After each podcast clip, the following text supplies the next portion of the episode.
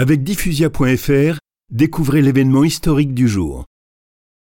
Comme nos affaires allaient mal en Italie, il voulut tout de suite frapper un grand coup. Il réunit une belle armée où brillait la fleur de la chevalerie française avec Bayard, l'illustre chevalier sans peur et sans reproche. On passa hardiment les montagnes par des chemins presque inaccessibles et l'on allait tomber à l'improviste sur la Lombardie lorsque les Suisses barrèrent le passage. Les Suisses, qui avaient vaincu Charles le Téméraire, étaient de terribles soldats. On se battit avec eux tout un jour. Quand la nuit vint, on ne savait encore à qui serait la victoire. Tout le monde coucha sur le champ de bataille, et le roi lui-même dormit sur l'affût d'un canon.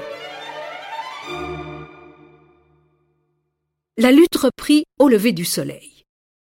Les Suisses se replièrent, la victoire de Marignan était gagnée, et François Ier se fit armer chevalier par Bayard.